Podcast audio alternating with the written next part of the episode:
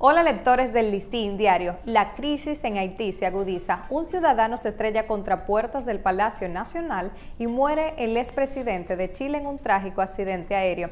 Estas son algunas de las frases y noticias que protagonizaron esta semana. La muerte del expresidente chileno Sebastián Piñera estremeció la región Latinoamérica.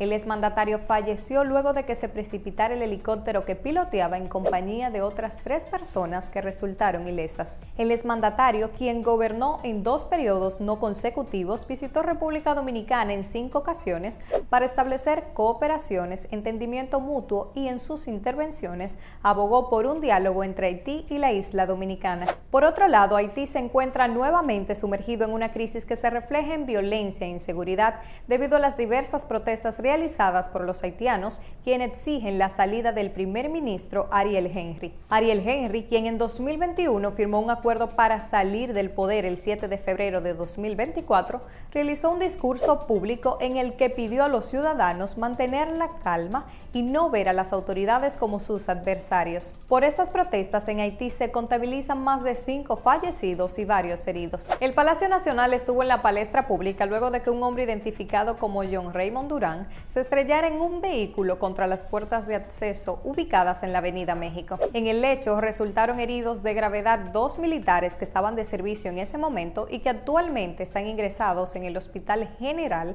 de las Fuerzas Armadas. Durán también se encuentra hospitalizado y en el interrogatorio preliminar expresó que cometió la acción impulsado por instrucción divina. Sus familiares alegaron que el joven estaba siendo tratado con terapias psicológicas por problemas personales. Y en el mundo del arte y el espectáculo, la jueza de la segunda sala penal del Distrito Nacional levantó la rebeldía en contra del bachatero Domingo Antonio Santos Muñoz, mejor conocido como Anthony Santos, quien está acusado de violar la ley 65-00 sobre derecho de autor. El tribunal había declarado la rebeldía al músico dictando una orden de arresto.